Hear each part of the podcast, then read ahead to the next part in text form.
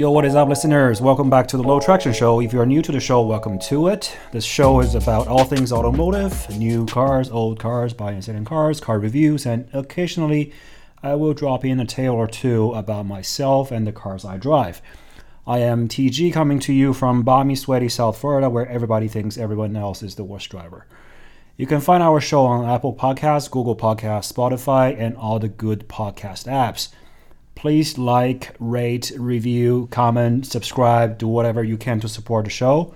I really, really thank you very much for your support.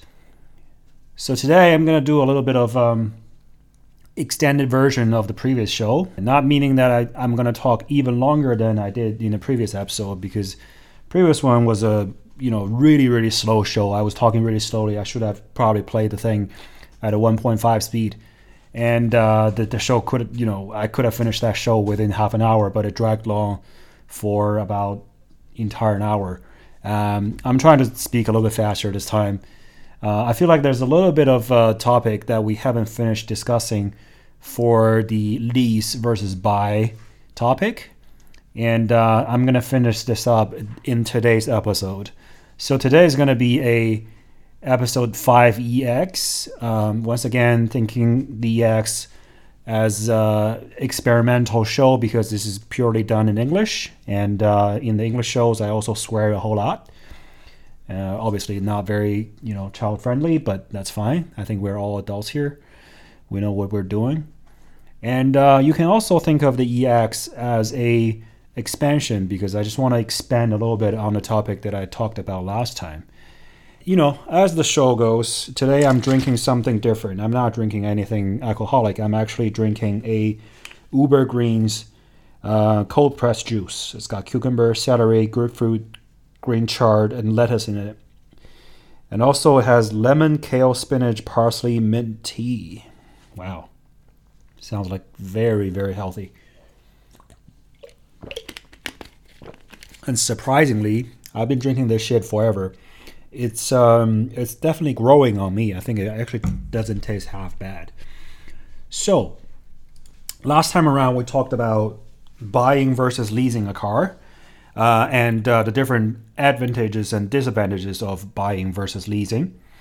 So we talked a whole lot about the different terminologies, the options you have, and you know we even went through a f- few hypothetical examples of buying versus leasing cars. We talked about the numbers. We talked about, you know, your monthly payments, and um, I realized that a lot of that is really theoretical. And um, I also forgot to mention something that's really important when you make up this um, lease versus buy decision. So today I'm going to cover some of that. First of all, let's cover something that I forgot to mention last time, and that is the end of lease options. So when you finish your lease, be it two years, three years, four years, whatsoever, when you finish up your lease, you can always turn your car back, but then there are actually other options you can take. One of the first options you can do is actually thanks to the internet technology, you can actually get out of your lease even before the lease ends. I mean, obviously, there's limitations and restrictions to it. Certain brands don't allow it, certain companies don't allow it. And then sometimes it depends on the specific leases and also the terms that, you know, whether your terms are appealing to anybody else. So there are websites such as Swap a Lease Online uh, where you can actually transfer your lease through their pr- platform legally to somebody else.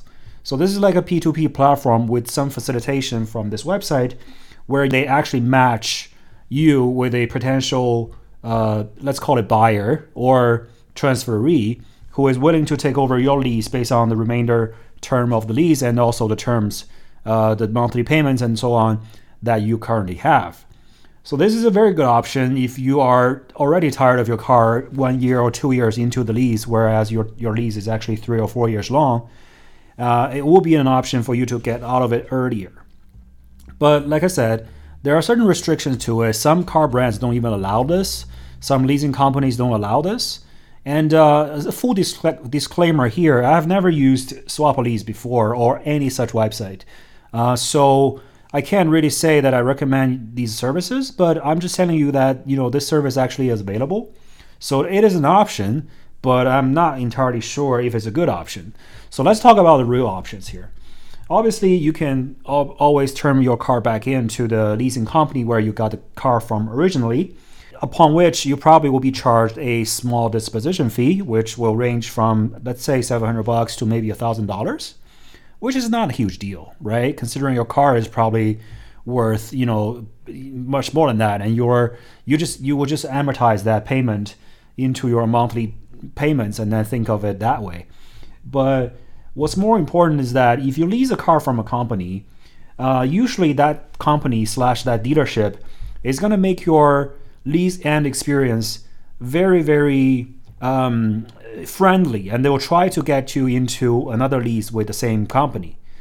And then this is, you know, I, this could be a good thing for you. And let me explain because if you are leasing a car, chances are you'll probably continue leasing a car. And uh, I'm, I'm not saying just, you know, I'm not saying this just out of my ass. I'm just literally talking about statistics here. So people who lease cars, they tend to stick with the same dealership and same brand for a long time because the dealership experience is much easier for an existing lease owner than a new owner. So they will basically make the negotiation process much easier and you can always talk to your friendly salesperson that you already knew and then you know everybody at the dealership i mean assuming you're having a good experience with this guy and this dealership then you may want to continue with these guys also. Because it's not very it's not very easy to find a good dealership that you you enjoy working with. Well i shouldn't say enjoy but let's say that you don't hate very much working with. So these dealerships and these salespersons are not easy to come by. If you find one of those, you tend to stick with them, right? So that's a good thing. Provided that you love the car you drive, you enjoy the brand, you love the you know driving characteristics of the car, then why not? You can stay with the same brand forever, right? And every two three years you can drive a new car from the same brand. And that's the amazing part of leasing, right? You can always get to experience a new car every two three years, so you never get tired of them. And then the second option you can actually do is you can buy the car off. So basically, when you return the car, there's an option to you based on a previously agreed upon price, which is the residual value of the car. I usually don't believe there's any wiggle room on that price because it's predetermined when you sign the lease. And this is part of the deal.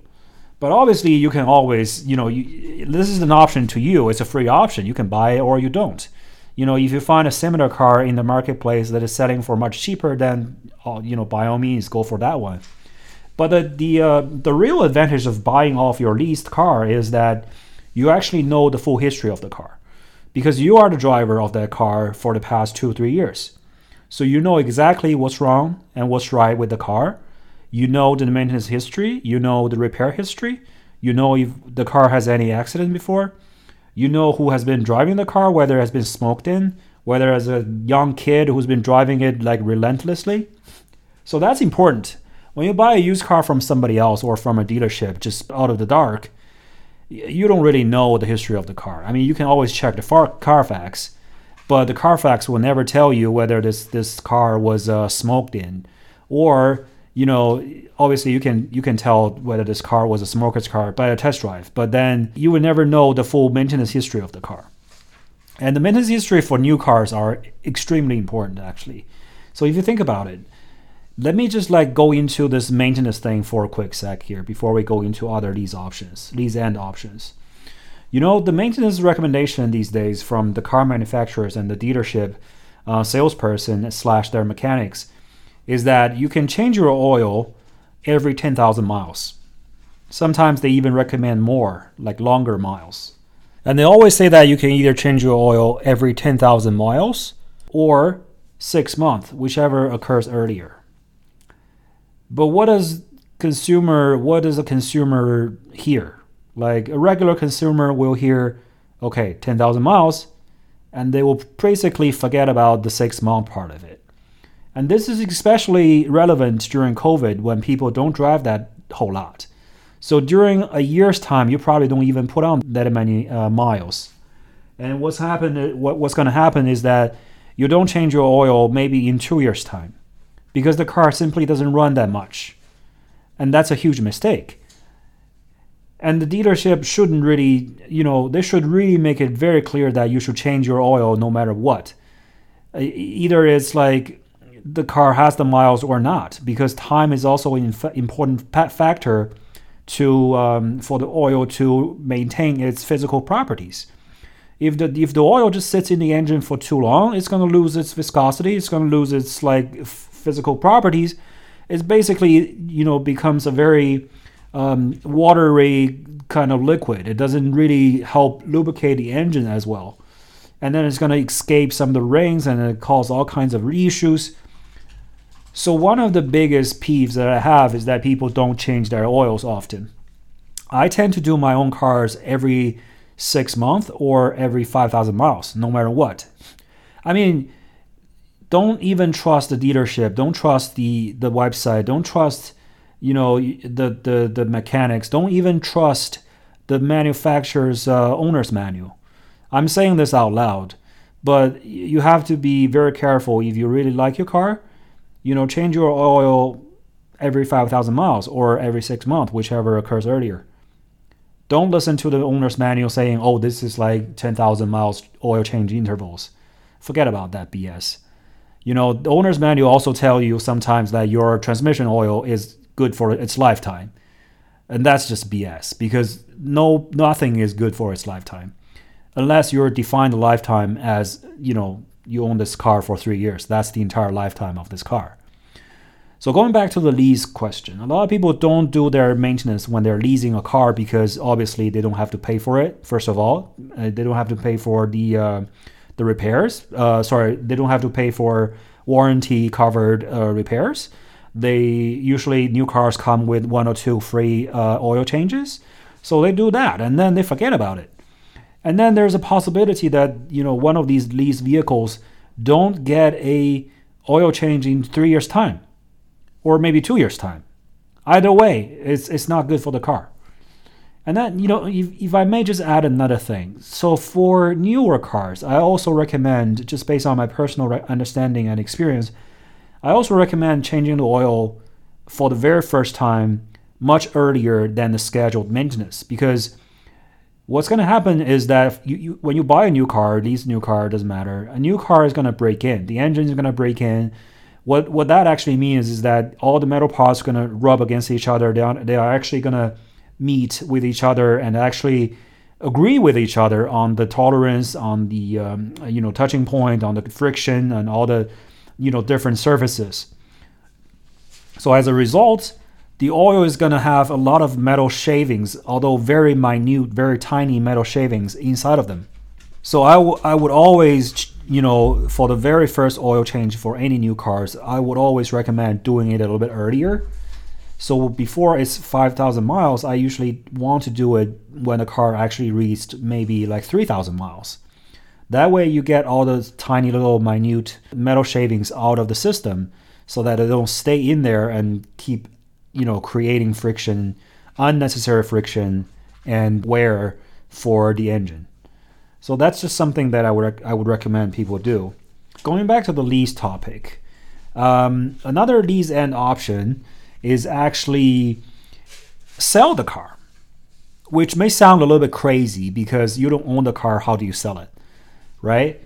But here's the deal. So this option is it's very relevant during COVID when the uh, supply side of the car business is completely in shambles. So there is no new car supply. Subsequently, obviously, the new car prices went up, and then used car prices also went up.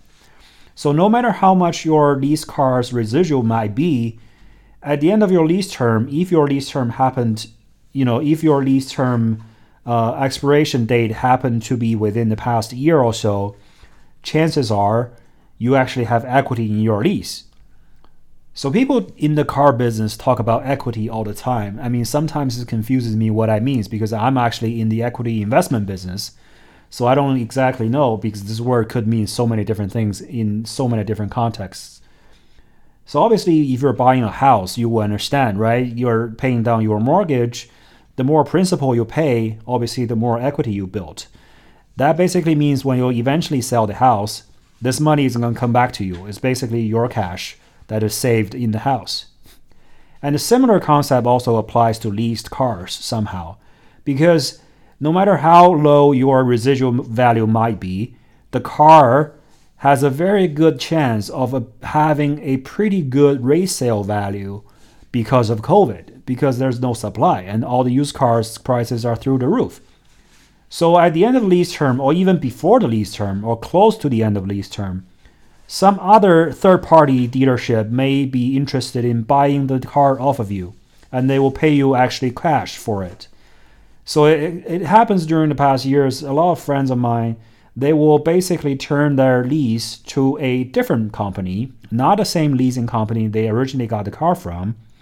And that third party company is going to write them a check to take the car off of them simply because they can then subsequently sell that car for a much higher price. And they'll take care of the procedures, they'll take care of the paperwork of paying off the car and buying off the lease. And uh, you don't even have to worry about it. You just take a cash, uh, take a check, and then you know let go of the car. So that's one of the options that's particularly relevant during COVID. I'm, you know, I'm not even sure if this is an option still after COVID because, I mean, even as of this month, I think the sales, uh, the sale price for used cars are slowly coming down a little bit. And um, like I discussed in one of my previous episodes, I think the larger major dealership groups are getting much smarter these days. They're not, not paying like top premium, uh, top dollars for used cars anymore. So a lot of the trade-in prices, a lot of the you know the dealership purchase prices, uh, have gone down quite a bit. So I don't even know if this option is still viable as of today. But I'm just telling you that you know if you have a need to get out of the lease then obviously this is something you could explore. Don't talk to your leasing company just yet. Talk to some other companies where you want to buy a new car from. For example, obviously, you know, there's restrictions, but you know, you, if you lease a Ford, you can try to talk Chevy and see if they want to buy the lease off of you. Um, so that's an option. But like I said, there's certain restrictions because all these car manufacturers and their dealership networks also realize there's so much equity built into the leases, they now began to basically restrict these transfer of leases. A lot of the companies, including I think you know Volvo is you know pretty bad, and then a lot of the um, uh, German brands don't allow transfers anymore.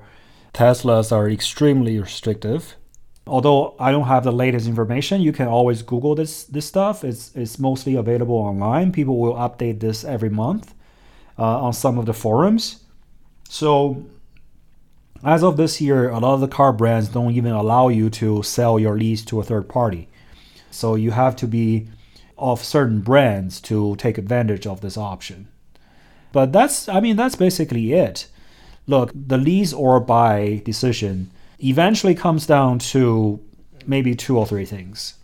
Right? Last episode, I probably spent way too much time discussing the finer details of the numbers without going into this essential, you know, conclusion of how to determine whether you want to lease or buy. But, you know, I'm not trying to clickbait and give people like bullshit answers. In reality, I think it really comes down to two or three things. Number one, do you want to own this car long term? Do you really want to drive a older car? Because I mean, there's no avoiding this. The technology has been advancing so quickly. If you drive a car for more than three years, you know, if you compare that three-year-old car to some other new car that's just coming onto the market, your vehicle is gonna feel very old, right? Can you live with that? So that's not question number one. And question number two obviously it's going to come down to numbers, right? Last time we talked about a hypothetical example of a six year ownership period. And then people was going to complain saying, hey, if you finance the car for six years and you lease the car for three plus three years, then obviously the financing is going to be cheaper because you're amortizing your payment over six years. And then, if nothing else, you're paying roughly 50% of the value of the car during one lease and then if you times that by two, for six years, you're basically paying 100% value of the same car. So the payment should be very, very similar between leasing and buying, which is also what my calculation shows.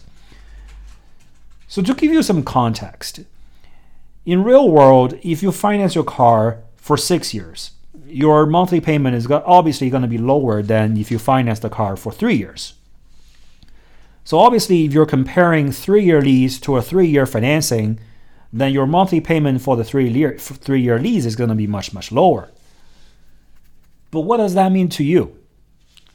You have to keep in mind that when you finance a car, eventually you will own the car, and there's certain residual or resale value attached to that car.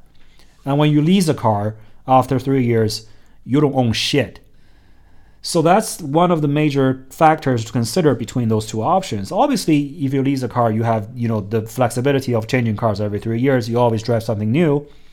But I think the real economical way of car ownership is really to buy a car, you know, preferably used, and own it for a long time. That has been my experience. And I think if you drive a relatively reliable car, that's going to save you a whole lot of money over the long term. And obviously, a lot of these uh, car companies and manufacturers and dealership, they're running promotions nationally and regionally and whatever. They are trying to promote the least desirable trim or model of their brand. Do you really want to take advantage of a Hyundai Elantra that is, that has the smallest engine with a CVT transmission, and the trim is all the lowest trim. There's cloth, there's plastic, it's like fake leather and everything, and there's no technology inside. So if you're okay with that, obviously you're gonna take advantage of the low price of the leases, but always remember like your lease payment is not just a monthly thing. It's it's eventually tied to the purchase price of the car and the residual value of the car. So if the car is expensive, there's no doubt that your lease is also going to be expensive. People don't lease a big Mercedes S class anticipating to pay 500 bucks for it. So there's always that fine balance you have to strike between your economic needs and your social needs. Do you really value a new car every three years that much so that you have to pay more for it over the long run, or you can live with a three to five year old car that may not necessarily have the most advanced technology and you are still fine with it. So that's what I wanted to talk about in addition to, you know, what's already been discussed in the previous episode. And um, hopefully this helps a lot for you guys when you make your decision to either buy or lease.